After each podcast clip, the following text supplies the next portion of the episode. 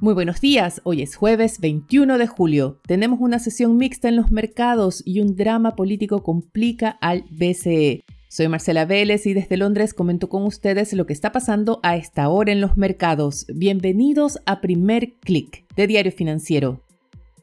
Comencemos por las buenas noticias, aunque sean temporales. Rusia reinicia el envío de gas a través del gasoducto Nord Stream 1 y alivia la presión sobre los precios de la energía en Europa. Hay que destacar que se retoma solo el 40% del suministro y Vladimir Putin ha dejado en claro que hasta que no se resuelvan los problemas generados por las sanciones contra su país, el suministro no podría volver a niveles previos al inicio de la guerra en Ucrania o incluso podrían suspenderse. Así que el mercado efectivamente está leyendo que el alivio es temporal, pero es suficiente para que las acciones comiencen a recortar las pérdidas que vimos al inicio de la sesión europea. Las noticias de los reenvíos de gas ruso suponen también una buena noticia para el Banco Central Europeo, que ha sido bastante reacio a acelerar su ajuste monetario, confiando en que los precios van a comenzar a bajar en los próximos meses. Hoy el Banco Central Europeo anuncia su decisión de política monetaria, pero el escenario se le complica con el drama político que se desarrolla en estos momentos en Roma. Esta mañana el primer ministro Mario Draghi presentó su renuncia y esta fue finalmente aceptada por el presidente italiano Mattarella. Ahora se prepara el escenario para llamar a elecciones anticipadas que podrían realizarse a inicios de octubre. ¿Qué supone esto? Que Draghi tendrá pocos motivos y la verdad pocas posibilidades de pasar el nuevo presupuesto del país. Sume a Italia en una nueva crisis política. La salida de Draghi se produce después de que se rompiera la coalición de gobierno. Draghi había presionado por un voto de confianza para rearmar esta coalición de gobierno que se puso en peligro después de la decisión de un partido de dejar el bloque. Pero ayer, tras un discurso político que descubrió al Mario Draghi político más que al técnico con la voz en alto, interpelando directamente a los parlamentarios italianos, bueno, no fue suficiente porque ayer se sumaron otros dos partidos a la decisión de abandonar el bloque, restando cualquier posibilidad de que Draghi continúe al frente del gobierno. ¿Qué están leyendo los inversionistas? Que Italia entra a un periodo de caos, que lo más probable es que las elecciones las gane una coalición populista, nacionalista, algo antieuropea, no algo, bastante antieuropea y muy preocupante, cercana a Putin. En lo económico, esto se traduce en expectativas de que Italia no continuará con las reformas que ha exigido la Unión Europea para desembolsar los recursos correspondientes al Fondo de Recuperación o de Reactivación Post-COVID.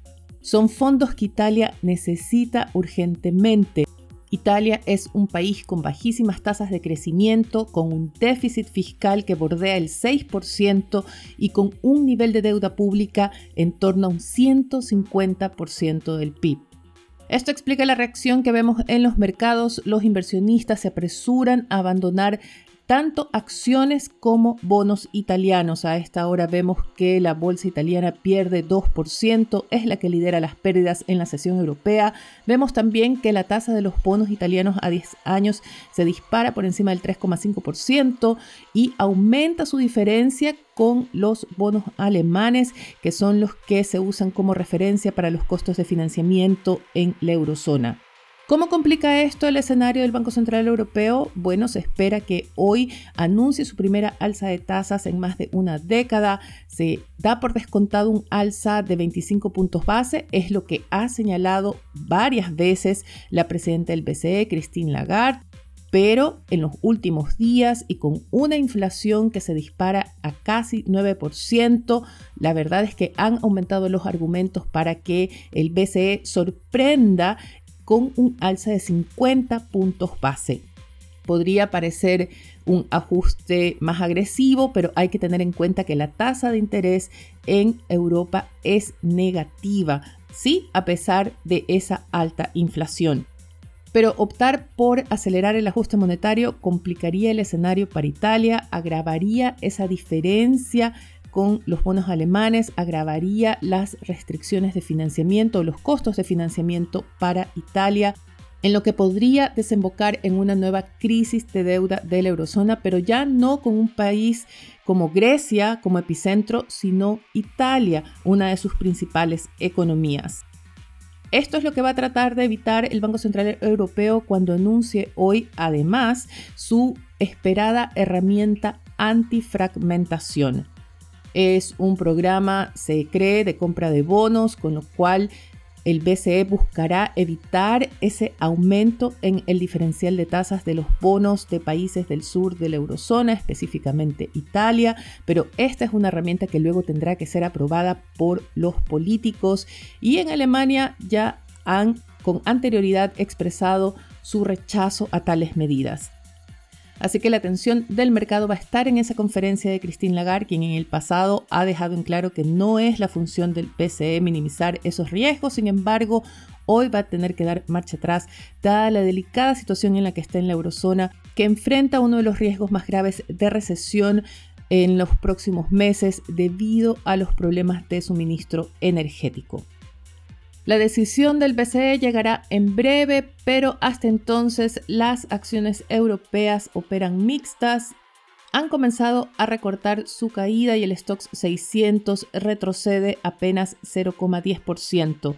Vimos también una sesión mixta en Asia donde el Nikkei lideró los avances, pero no pudo contrarrestar las fuertes caídas de más de 1% en las acciones chinas, específicamente las que cotizan en el Hang Seng.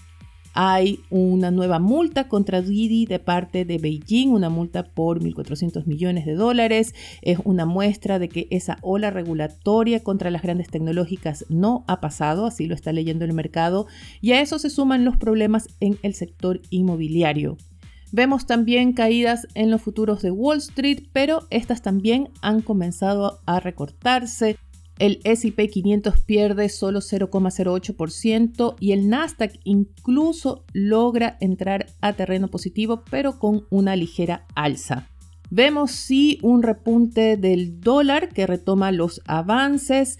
Vemos también nuevas caídas en las materias primas. Estas están reflejando esas expectativas de recesión. Vemos que el petróleo se desploma un 4%, el barril de WTI cae por debajo de los 96 dólares y vemos también una caída del cobre que pierde 1,53% en Londres. Además de lo que sucede en Europa, en los mercados está pesando los reportes de empresas tecnológicas como Google y Microsoft que anuncian una paralización de las contrataciones, van a revisar sus políticas de contrataciones, van a tratar de optimizar el personal que ya tienen y argumentan que esto se debe a un ajuste dado a la desaceleración del escenario económico. También están empezando las negativas expectativas en torno al mercado inmobiliario chino. Ya hay varios titulares advirtiendo de una ola de defaults que podría enfrentar este sector. Los invito a que no se pierdan el análisis de Financial Times que publica Diario Financiero esta mañana respecto a cómo autoridades locales están creando fondos de rescate para el sector inmobiliario dado el aumento del boicot de los consumidores y proveedores en China. Esto es muy importante porque no pasa de ser percibido por algunos analistas políticos de esta actitud rebelde, se podría decir, de los consumidores chinos que parece bastante novedosa, bastante inédita y que seguramente está sonando las alertas en los despachos del régimen de Beijing. Otro tema del que seguimos pendiente es de Rusia y la guerra en Ucrania.